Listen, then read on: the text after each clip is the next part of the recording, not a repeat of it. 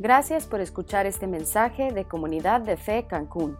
Si quieres saber más acerca de nuestra iglesia o donar a nuestros ministerios, ingresa a comunidaddefe.com.mx diagonal donativos.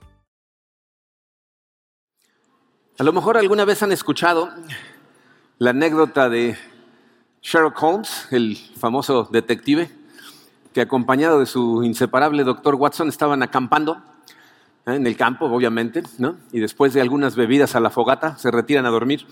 Y a medianoche, este Sherlock despierta de un codazo a Watson. Y entonces Watson se despierta así como sorprendido y le dice, Sherlock, voltea para arriba y dime qué ves. Entonces Watson medio irritado, ¿no? Le dice, estrellas, estrellas y más estrellas. Dice, bueno, ¿y qué te dice eso? Todo el tiempo lo está entrenando para ser detective. Entonces Watson empieza dice, bueno, astronómicamente me dice que nuestra galaxia tiene millones de estrellas y hay millones de galaxias, por lo tanto, pues, las estrellas deben estar en los miles de miles de millones. Astrológicamente, veo que Saturno está en Leo. Meteorológicamente, esto nos dice que mañana vamos a tener un día precioso. Cronológicamente, son como cuarto para las tres de la mañana. Y bueno, teológicamente, evidentemente, el creador del universo es gigantesco y poderoso y nosotros no somos más que un grano de arena en el esquema de todo, ¿no? Pero ¿por qué, Sherlock? ¿Qué te dice a ti? Y le dice Sherlock, Watson, eres un tarado. Alguien nos robó la casa de campaña.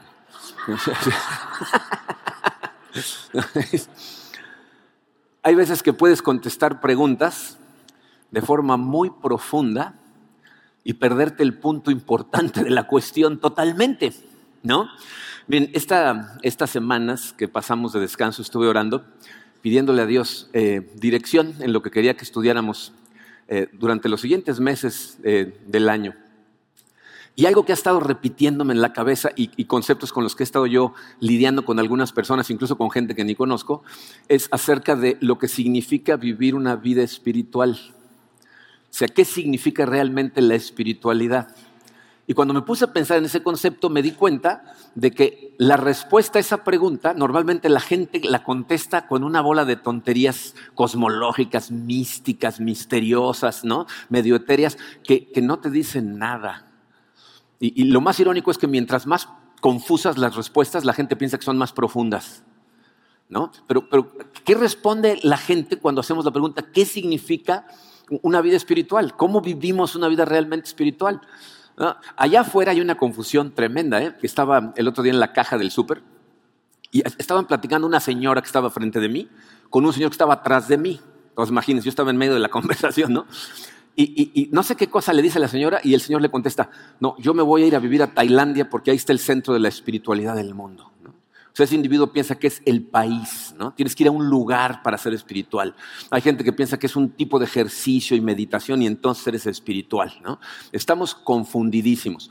Pero ¿saben qué es lo más triste de todo? Que no nada más allá afuera, sino dentro de la iglesia hay una confusión terrible acerca de lo que significa vivir espiritualmente. Y, tiene su razón de ser. evidentemente para todo el que es creyente, todo el que cree en Cristo, Sabemos que la fuente de una vida espiritual tiene que ver con el Espíritu Santo, pero el Espíritu Santo es la persona más misteriosa de la Trinidad. Y por lo tanto, fíjense, el trabajo que hace el Espíritu Santo en la vida de un creyente ¿ah? es lo que ha confundido a tantas personas.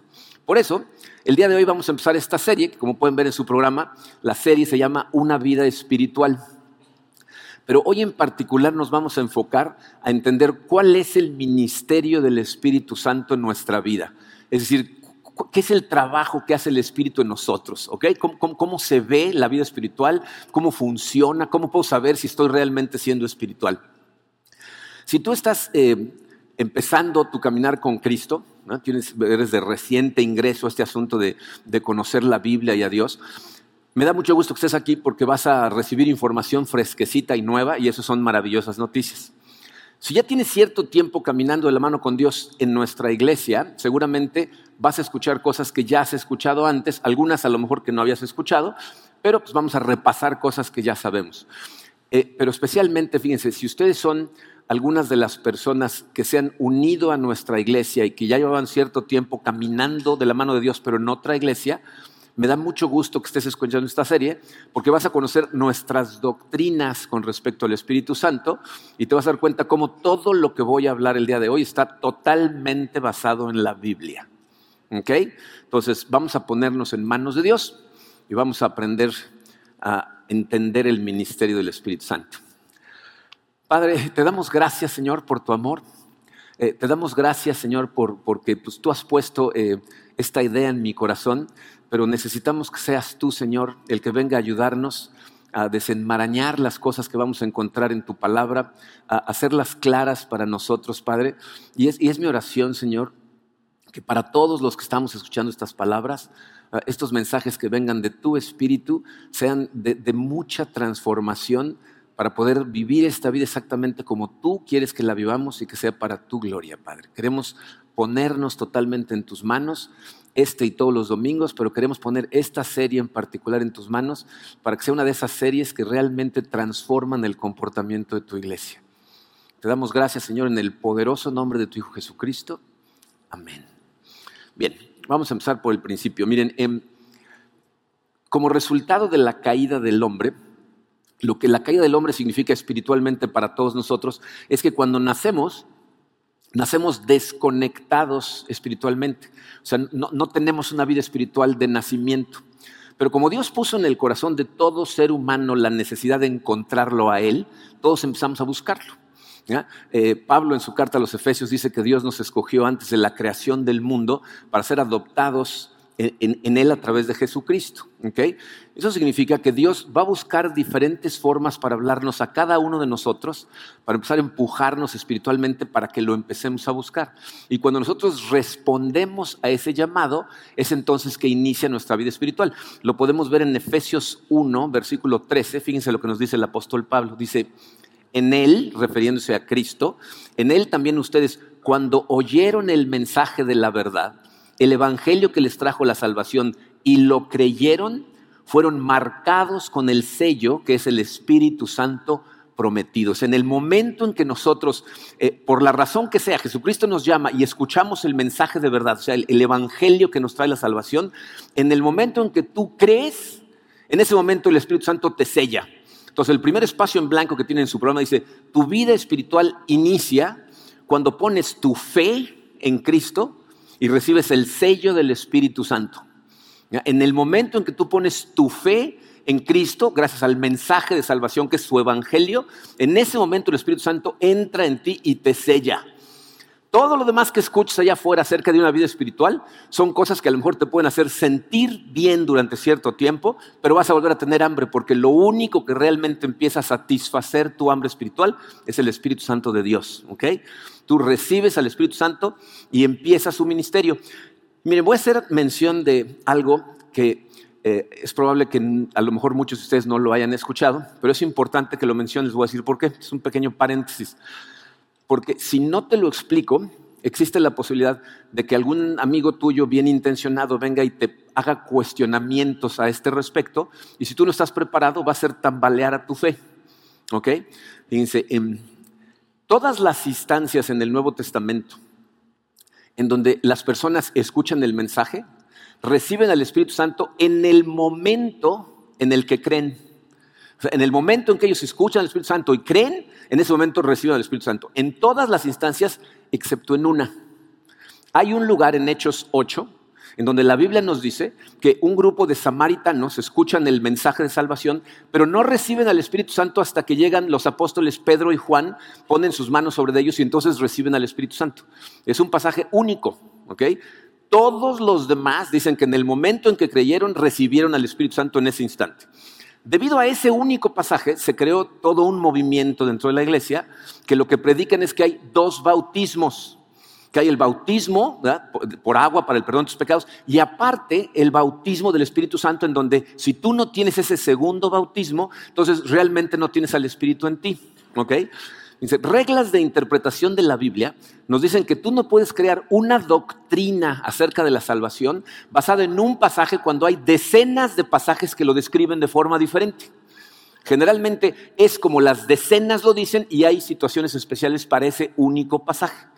Todos los demás casos en el Nuevo Testamento, en el libro de Hechos y todo el Nuevo Testamento, en el momento de creer, son invadidos por el Espíritu Santo. Les podía haber puesto aquí, de verdad, decenas de versículos. Eh, el primero en donde se menciona es en Hechos 2, versículo 38. Este es el primer sermón dado por un cristiano. Pedro está predicando justo después de Pentecostés, le está diciendo a, miles de personas, ustedes, los judíos, tomaron a este Jesucristo, lo mataron, Él es Dios, resucitó, Dios lo restó, nosotros lo vimos. Y entonces le dicen, ¿y ahora qué hacemos? Y fíjense lo que les responde.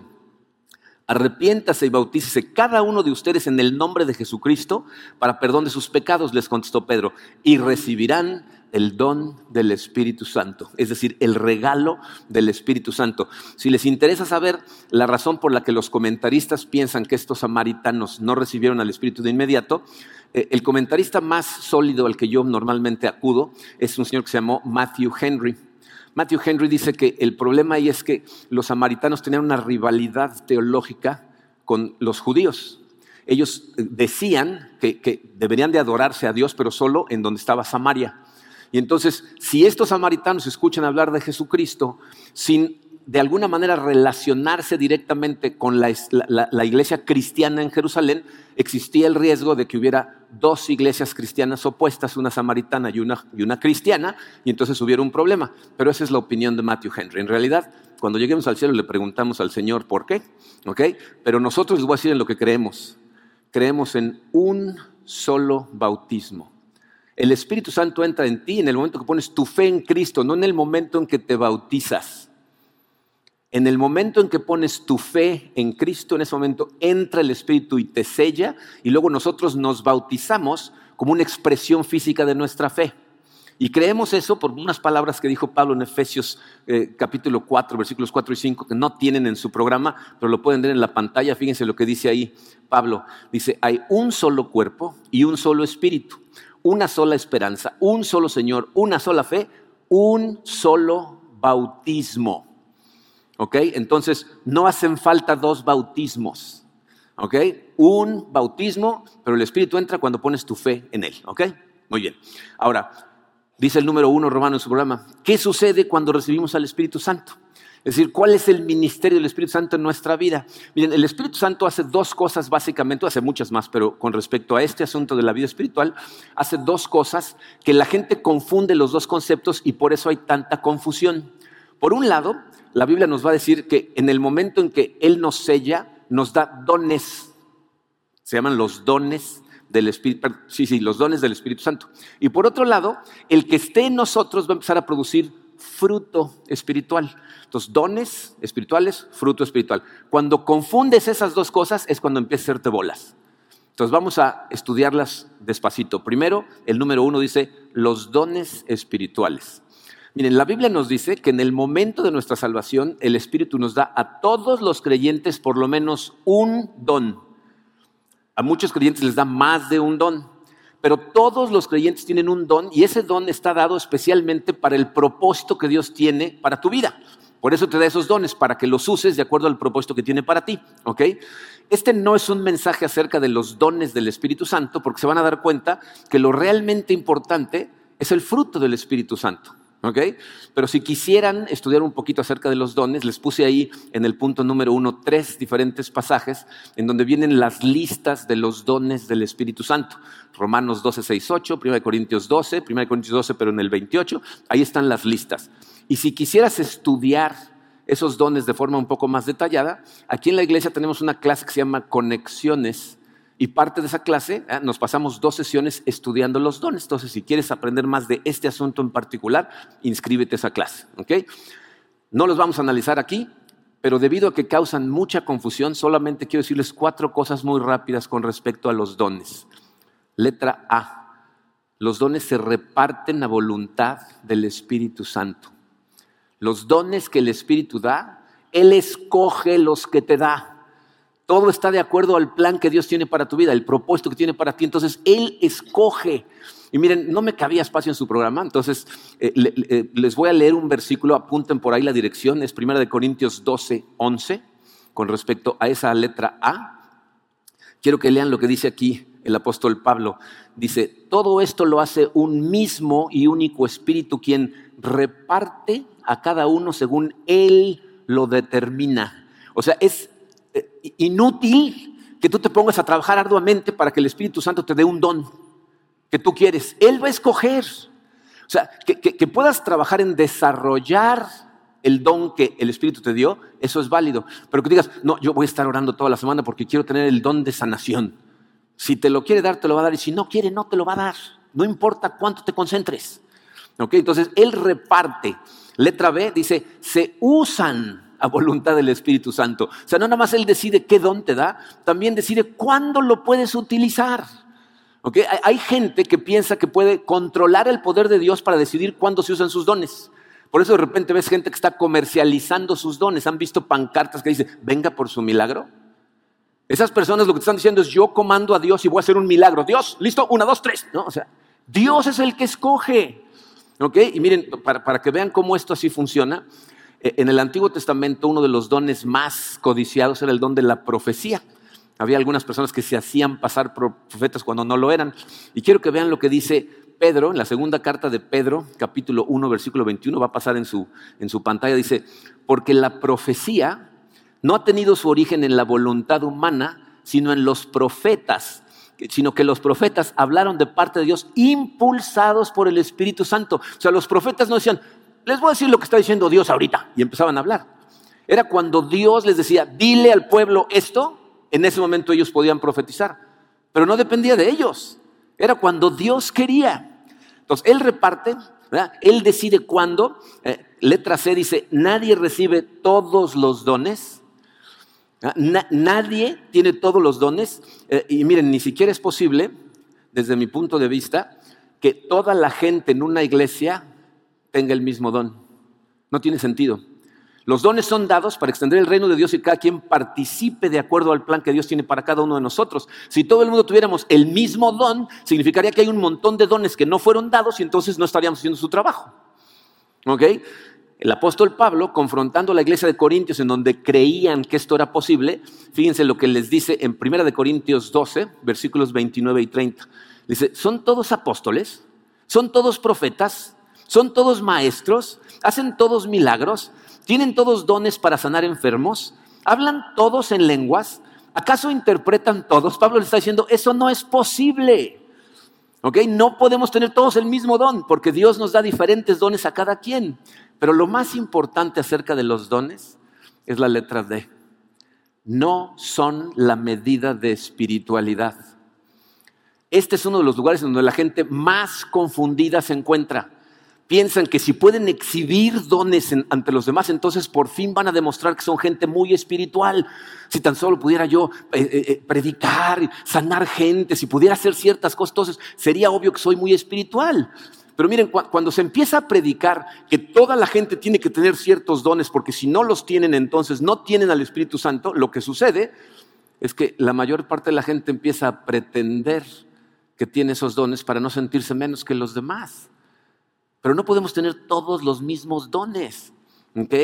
Eh, yo, miren, estoy convencido de que el Espíritu Santo nos da dones espirituales y espera que los utilicemos. Pero tienes que entender que esa no es la medida de qué tan espiritual eres. De hecho, el apóstol Pablo va a irse al extremo de decir que si tú tienes dones espirituales, pero no tienes el fruto del Espíritu, como si no tuvieras nada como si no fueras nadie. Fíjense, yo se voy a explicarles por qué a través de la serie. Estoy convencido que el fruto del Espíritu es el amor, que aparte tiene otros ocho derivados. ¿ok?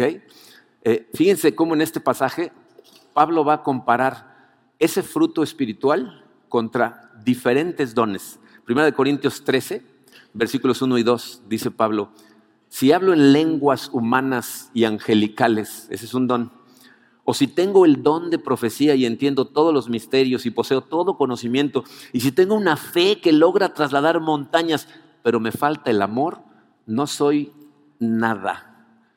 Pablo está diciendo, todos los dones del Espíritu Santo sin el fruto del Espíritu Santo son inútiles. Y vamos a irnos más adelante a un extremo todavía mayor, pero ahorita llegamos a él.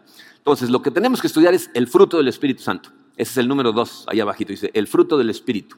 el mismo nombre del concepto nos dice mucho acerca de ello, ¿no? El fruto del Espíritu. O sea, ¿tú cómo sabes cuando un árbol da fruto? ¿Cómo sabes? Porque lo ves. ¿No? O sea, estás junto al árbol, tiene manzanas y dices, este es un manzano, ¿no? O sea, no hace falta ser muy, muy ducho para darte cuenta si está dando fruto o no, ¿no? Entonces, es evidente que lo que nos está tratando de decir la Biblia es que cuando una persona vive de forma espiritual, se ve, se nota. la pregunta es, ¿cómo se nota? ¿En qué se ve? ¿No? Bueno, vamos, a, vamos a leer lo que es el fruto del Espíritu. Gálatas 5, versículos 22 y 23, dice, en cambio, el fruto del Espíritu es amor, alegría, paz, paciencia, amabilidad, bondad, fidelidad, humildad y dominio propio. Sea, el fruto del Espíritu en la vida de una persona se debe de notar en esas cosas. ¿No? Entonces, ¿qué nos está queriendo decir? ¿En qué se nota? Dice su programa. ¿En dónde se nota si vive una vida espiritual? En mi carácter. O sea, en la forma en la que enfrento la vida. O sea, no se trata de cuánto sabes, no se trata de cuánto lees tu Biblia, de cuánto tiempo pasas en oración, de cuánto tiempo pasas meditando la palabra de Dios, que son disciplinas espirituales. No se trata de si puedes ser el mejor predicador del mundo, si puedes sanar a la gente que toques tú y sana, entonces eres muy espiritual. No, esa es la medida. ¿Saben en dónde se nota? En cómo enfrentas las circunstancias en tu vida.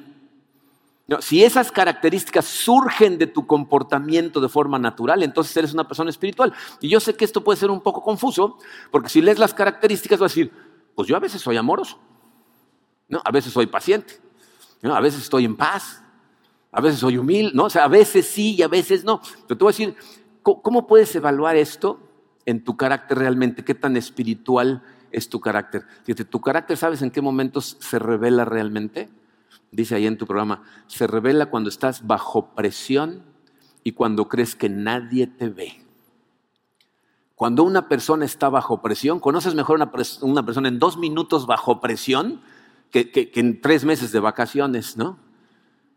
Porque bajo presión o cuando pensamos que nadie nos ve, actuamos de la manera en que realmente somos.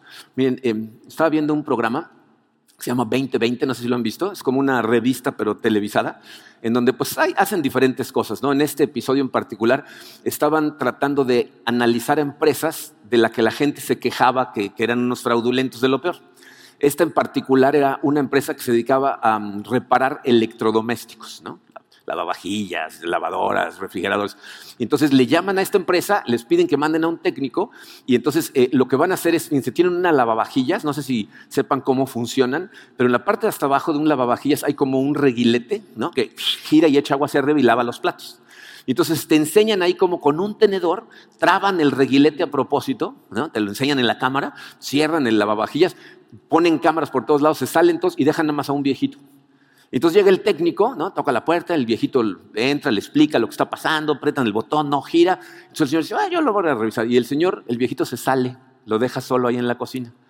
Entonces ves como el individuo pone sus herramientas, ¿no? Abre el asunto y está a punto de empezar a desarmar todo cuando ve el tenedor. Entonces quita el tenedor, aprieta el botón y empieza a girar y hace algo que miren, es, es la imagen viva de la guerra espiritual. Agarra el tenedor y se recarga en él así. Empieza en ese momento, internamente una batalla espiritual. ¿Qué hago? ¿Lo correcto? Yo no sé bajo qué presión estaba ese individuo, no tenemos idea. No sé si tenía un montón de gastos que tenía que cubrir, si algún familiar estaba enfermo, eh, no tenemos idea, ¿no? Pero en ese momento él, bajo la presión que estuviera, piensa que nadie lo está viendo. Y entonces lo que hace es que creen echa el tenedor a sus herramientas, o sea, aparte se roba el tenedor, ¿no? O sea, para acabarle de echa el tenedor a las herramientas, se sale de la casa, se ve, está afuera, un momento, regresa con un motor todo chamuscado, abre el lavavajillas, le llama al viejito y le dice, miren, son 500 dólares. Ese es el problema, esa es la razón por la que la Biblia se enfoca tanto en el fruto del Espíritu en la vida de la gente, porque el, el fruto del Espíritu lidia directamente con tu carácter con mi carácter. Y este es un tema que en la Biblia se repite una y una y otra vez. ¿Por qué? Porque la Biblia nos dice que lo único que nos vamos a llevar es nuestro carácter. Todo lo demás se queda aquí. Todos los dones van a desaparecer. Fíjate, Pablo nos dice en 1 Corintios 13, versículos 8 a 10, dice, el amor, el fruto del Espíritu, jamás se extingue, mientras que el don de profecía cesará, el de lengua será silenciado y el de conocimiento desaparecerá, porque conocemos y profetizamos de manera imperfecta, pero cuando llegue lo perfecto, lo imperfecto desaparecerá. Lo único perfecto es el amor que vamos a aprender a darle a la gente a nuestro alrededor. Entonces, fíjate, todas las circunstancias que enfrentamos en la vida están diseñadas para moldear tu carácter. Por eso Pablo dice cosas que a veces no entendemos, ¿no? Cuando dice, alégrense cuando enfrenten problemas. Dices. Sí, sí, sí, porque eso fortalece tu carácter. Entonces, el fruto del Espíritu, nuestro carácter es mucho más importante que los dones del Espíritu. De hecho, fíjense, les dije que nos íbamos a ir a un extremo mayor. Estoy convencido cuando la gente quiere utilizar dones del Espíritu Santo sin haber producido fruto del Espíritu Santo, lo que hace es dañar la obra de Dios. ¿A cuánta gente conocen que ha dejado iglesias por el trato que le han dado sin amor? ¿Cuántos se han alejado de Dios por lo que le han hecho otros cristianos? Por falta de amor. Entonces, si nosotros queremos vivir en los dones del Espíritu Santo, primero necesitamos dar fruto del Espíritu para que esos dones sean útiles para la obra de Dios. Eh, eh, eh, miren, Jesucristo, hay una instancia en donde dice, por sus frutos los conocerán, ¿se acuerdan? ¿Y saben qué más dice? Dice, van a llegar y van a decir, pero yo profeticé en tu nombre y, expulsé demonios en tu madre. Les voy a decir, jamás te conocí porque por tus frutos te conocerán. Entonces, evidentemente es crucial que estudiemos el fruto del Espíritu Santo. Se fijaron que es singular, ¿verdad? El fruto que embarca muchas cosas. Pero bueno, Miren, eh, vamos a analizar durante las siguientes semanas en detalle todos esos rasgos del fruto del Espíritu. Pero eh, el día de hoy quiero que veamos unas consideraciones muy importantes acerca del fruto del Espíritu.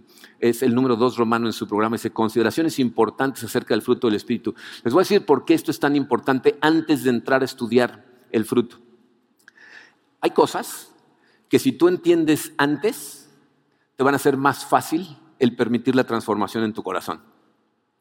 Eh, eh, la primera consideración, la letra A en su programa, dice, el fruto se da a través de un proceso permanente que está lleno de pruebas. El fruto del Espíritu en tu vida se va a dar a través de un proceso que es permanente y que está lleno de pruebas. Miren, em, leí de eh, un, un, muchacho de 17, 18 años que su papá se lo llevó un verano completo a trabajar en un rancho. Entonces en la parte de atrás del rancho había un camino que estaba semibloqueado por una roca gigantesca, ¿no? Y entonces el padre lo lleva al rancho y el primer día de trabajo lo lleva junto a la piedra esta enorme y le dice, tu trabajo durante este verano va a ser tratar de mover esta piedra, ¿ok? Ahí ingéniatelas. Yo, ok. Entonces pasa las primeras dos semanas tratando de empujar la piedra, ¿no? de diferentes maneras, se sube por todo, no la puede mover ni un milímetro. Entonces regresa las dos semanas y le dice al papá, oye papá, eso es inútil, no importa cuánto trate, yo no la voy a poder mover. Le dice, no, no, no, no, busca otras herramientas. Mira, asómate, vas a ver todas las herramientas que tenemos. Ah, ok. Entonces se lleva un pico y una pala y empieza a darle con el pico alrededor de la piedra durante semanas, luego con la pala hacer una zanja alrededor. Total, por más que excava la piedra, sigue y sigue, no la puede mover, ¿no? Entonces regresa y le dice, no, pues aunque me esté con la pala y el pico, busca otras formas. Trata de encontrar una palanca, algo que, ah, ok, entonces busca un hacha, se va y empieza a, buscar, cortar árboles y hace todo un armazón alrededor de la roca y busca la manera de hacer una palanca. Total, pasan los tres meses y no puede mover la roca ni un milímetro. Entonces regresa con el papá y el último día que están juntos en el rancho le dice, papá, fracasé. Y le dice, ¿en qué fracasaste? Pues no pude mover la roca ni un milímetro. Le dice, pero ¿y quién te dijo que el éxito significaba mover la roca? Yo te dije que lo que quería es que trataras de mover esa roca. Y dice, pero entonces no logré nada. Le dice, no, le dice, ven. Se lo lleva frente al espejo y le dice, volteate a ver. Y el muchacho está totalmente embarnecido por todo el esfuerzo que ha estado haciendo durante tres meses al tratar de mover la roca. Dice, eso es lo que estaba yo tratando de lograr. Que tú maduraras físicamente. Bueno, Dios nos trata a nosotros como un padre amoroso y lo que quiere es que maduremos, pero no físicamente espiritualmente. Pero evidentemente, el proceso de madurar espiritualmente va a ser mucho más fácil si tú entiendes lo que está haciendo Dios. ¿Qué está haciendo Dios? Nos lo dice Juan 15, versículos 1 y 2. Fíjate, dice, yo soy la vid verdadera, es Jesucristo hablando, y mi Padre es el labrador. Toda rama que en mí no da fruto, la corta, pero toda rama que da fruto, la poda para que dé más fruto todavía. Entonces, fíjate, está haciendo dos cosas. Por un lado, toda la rama en tu vida que no está dando fruto, lo que va a hacer Dios es cortarla, eliminarla. Y ahí es en donde empieza la rebelión del ser humano, ¿no? Cuando Dios te dice, quiero que dejes eso, ya no estés haciendo esto, olvídate de esto, deja esto atrás. Nos molesta, ¿no? O sea, de forma natural te choca que te digan lo que no puedes hacer. Como que pensamos que sabemos mejor que Dios lo que nos hace felices, ¿no? Y entonces, aunque nos dice y nos dice, no, lo queremos obedecer. Y miren, eso me parece tan irónico, porque nos parece natural cuando estamos educando nosotros a nuestros hijos pero no, nos parece natural cuando Dios nos está educando a nosotros. cuando mis hijos eran chiquitos, una vez tuvieron una idea brillante. Se acercaron a nosotros y nos dijeron, sobre todo el Marco, ¿no? papá, ¿por qué no empezamos la comida con el postre? Le, dije, ¿por qué empezar con el postre? porque luego terminamos de comer y ya no tengo hambre. Entonces, ¿por qué no empezamos con el postre y luego ya si sobra hambre, pues comemos, ¿no? ¿Qué creen que le dije? Que ¿No, ¿No saben qué le dije? pues desde luego que le dije que no, ¿no? ¿Por qué? Porque eso no es lo mejor para él, a lo mejor es lo que más le gusta, lo que piensa que lo va a hacer feliz. Pero todos los padres de familia sabemos que primero necesitan comer lo que los nutre, ¿no? Lo que es bueno para ellos. Después, si sobra un espacito para algo dulce, pues adelante, ¿no? Entonces, así es como nosotros actuamos hacia Dios. Queremos decirles que queremos postres, ¿no? Y Dios dice, no, eso déjalo, hazlo a un lado. Fíjate, ¿cuánta gente conoces que tiene un tiradero en su vida porque tiene ciertas relaciones que debería de eliminar? Ciertos amigos, a lo mejor un novio, novia, a lo mejor incluso un trabajo, pero nos rehusamos. Y te voy a decir lo que, lo que nos está diciendo aquí la Biblia. Cuando tú recibes al Espíritu Santo y sigues caminando de la mano de Él y practicas disciplinas espirituales, Dios te empieza a abrir los ojos empieza a ver la necesidad de eliminar ciertas cosas en tu vida. Pero te voy a decir lo que realmente nos confunde. Que Él elimine las ramas que no dan fruto, lo comprendemos. Pero luego dice que las que sí dan fruto, las poda. ¿No? ¿Y qué piensas tú?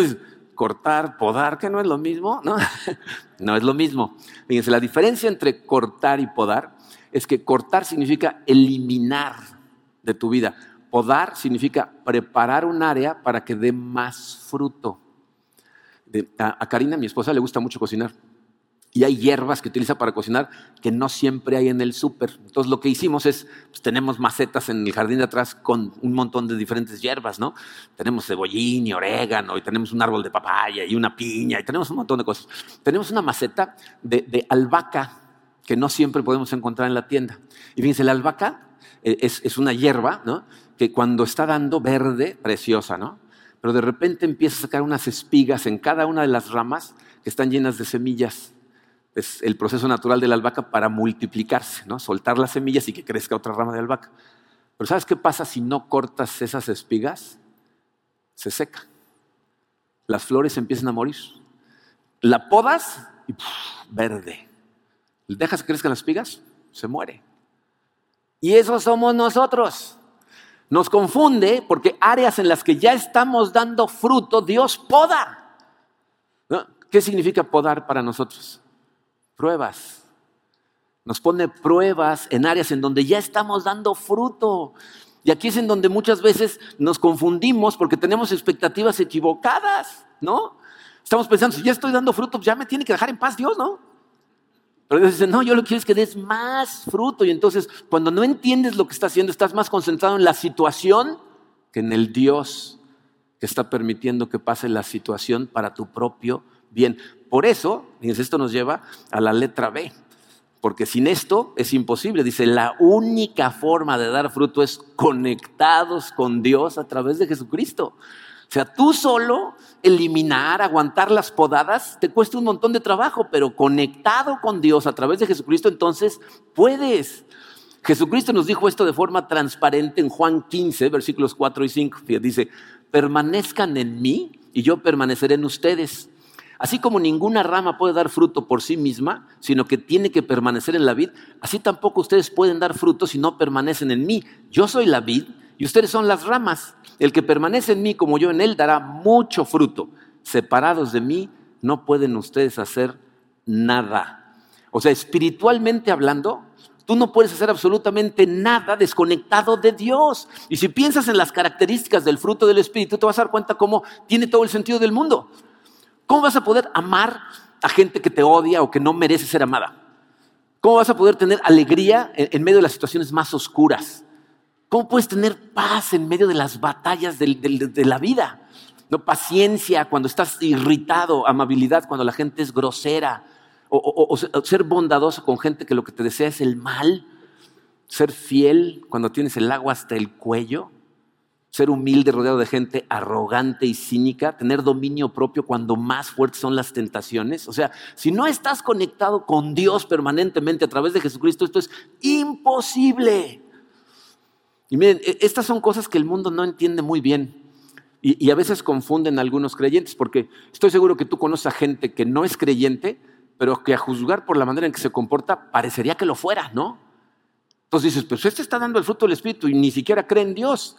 La Biblia nos dice que esas cosas son superficiales y que dadas las circunstancias correctas se van a quebrantar y aparte el vacío en su corazón es real. Necesitan de la conexión con Dios. Ahora, ¿qué significa conocer a Dios? Eh, estar conectado con Dios es eh, la letra C. Dice, para dar fruto necesitamos conocer cada vez más a Dios. Si esa conexión con Dios proviene de conocerlo de forma cada vez más profunda. Eh, para entender por qué es tan importante conocer muy bien a Dios, necesitamos de dos versículos. Colosenses capítulo 1, versículos 9 al 11, dice así, dice, pedimos que Dios les haga conocer plenamente su voluntad con toda sabiduría y comprensión espiritual para que vivan de manera digna del Señor, agradándole en todo. Esto implica, fíjense lo que implica, dar fruto en toda buena obra, crecer en el conocimiento de Dios y ser fortalecidos en todo sentido con su glorioso poder. Así perseverarán con paciencia en toda situación. Entonces, esas tres cosas tienen que suceder para dar fruto en toda buena obra necesitas crecer en el conocimiento de Dios porque eso es lo que te va a dar la fortaleza para poder perseverar en cualquier circunstancia. Entonces, mientras más conoces a Dios, más aprendes a confiar en Él. Y cuando confías plenamente en Él, eres fortalecido por Él para seguir perseverando. Y entonces vamos a dar ese fruto. Fíjense, Jeremías 17, versículos 7 y 8, nos dice la importancia de la confianza que tenemos en Dios. Dice, bendito el hombre que confía en el Señor y pone su confianza en Él. Será como un árbol plantado junto al agua que extiende sus raíces hacia la corriente. No teme que llegue el calor y sus hojas están siempre verdes. En época de sequía no se angustia y nunca deja de dar fruto. Entonces fíjense lo que está diciendo ahí Jeremías. Dice, si tú realmente, y esa es la clave de esto, ¿eh?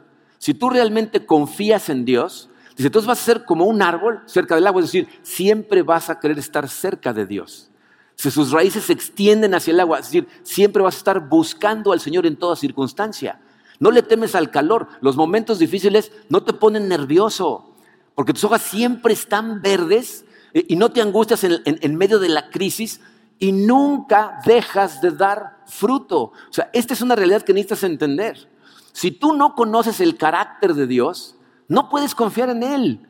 ¿Cómo vas a poder hacer todas estas cosas de amar, de tener paz, de estar alegre, de ser humilde, si no confías en Dios? La confianza que nosotros tenemos en Dios de que Él está en control, que cumple sus promesas, que está al pendiente de mí, que jamás me abandona, que aún las cosas difíciles que me pasen las va a usar para mi bien. Cuando tengo esa confianza, esa seguridad, entonces puedo estar en paz en medio de la batalla, entonces puedo ser paciente, puedo, puedo amar a la gente realmente, regocijarme en medio de los momentos más difíciles de mi vida. Solamente lo puedo hacer si tengo la total confianza de que pase lo que pase, Dios está conmigo y la eternidad la voy a pasar con Él. Que esto que estamos pasando es temporal, por aquí venimos caminando y al rato nos vamos y luego vamos a pasar una eternidad de gozo con Él. Si tienes esa confianza, entonces puedes dar el fruto del Espíritu Santo. Si no la tienes, difícilmente lo vas a lograr. Entonces necesitamos conocerlo para poder confiar en Él. Y por último, letra D, el fruto en nuestra vida siempre es para gloria de Dios. Y esto es algo que es lo que hace la diferencia entre todas las versiones que vas a escuchar de espiritualidad y la vida cristiana. Nosotros vivimos una vida que glorifique a Dios, eso es lo que perseguimos. ¿Ah? Y, cada vez que nosotros damos fruto, lo estamos haciendo porque eso le da gloria a Dios. Juan 15, 8, Jesucristo nos dijo, mi Padre es glorificado cuando ustedes dan mucho fruto. ¿Se fijan que no dice, mi Padre es glorificado cuando ustedes sanan a muchas personas? Dice, cuando dan mucho fruto y muestran así que son mis discípulos. Miren, este es uno de los versículos por los que yo estoy convencido que el fruto del Espíritu es amor, con sus otros ocho derivados.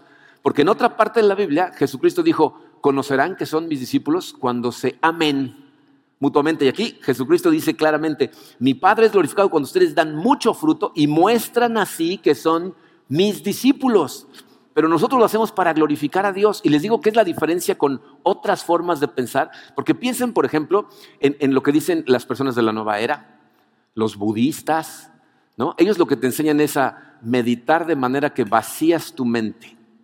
Lo que, la meditación zen está enfocada en vaciar tu mente, en tratar de no estar atado a nada, porque si no estás atado a nada, si no estás persiguiendo nada, entonces nada te angustia y puedes estar desestresado. Pero lo que perseguimos como cristianos no es simplemente estar desestresados. Estamos persiguiendo la gloria de Dios porque la Biblia nos dice cuando tu vida le da gloria a Dios, tú tienes la plenitud más grande que puedes tener. Y aquí nos acaba de decir Jesucristo que es a través de el fruto del Espíritu. Cuando damos mucho fruto, glorificamos a Dios. Bien, no sé en dónde se encuentran en su caminar espiritual. Les voy a decir cuál es mi esperanza para todos nosotros para esta serie. Conforme vayamos eh, estudiando las diferentes eh, características del fruto del Espíritu, eh, yo le pido a Dios que tú, que, el Espíritu Santo trabaje en ti de forma que te puedas ver reflejado en estas cosas. O sea, cuando hablemos de ciertas cosas, tú las escuches y digas, ese soy yo, está hablando de mí. Miren, ¿no saben el gusto que me da? Cada vez que termino un mensaje y me bajo y se acerca alguno de ustedes y me dice, hoy me cacheteó el sermón, pero por todos, ya no sabía ni cómo taparme, ¿no? Porque ¿qué es lo que me está diciendo? El Espíritu está dentro de mí y me está confrontando. Eso es lo que significa. Cada vez que tú oyes algo y te ves reflejado, te está hablando el Espíritu Santo y mi, mi oración es que lo escuches, que lo dejes hablarte, que lo dejes confrontarte, que le pongas atención. Porque miren, cuando hacemos estas cosas es que empezamos a vivir de forma más espiritual, cuando somos más obedientes. Y, la vida espiritual, eh, lo entiendas o no, es la cosa más maravillosa que puede sucederte, es lo que realmente estás persiguiendo. Pero no es algo místico, ni esotérico, ni hacen falta velas, ni tienes que flotar por el cuarto, es algo práctico y totalmente real. Y en las siguientes semanas vamos a aprender qué y cómo. Vamos a orar.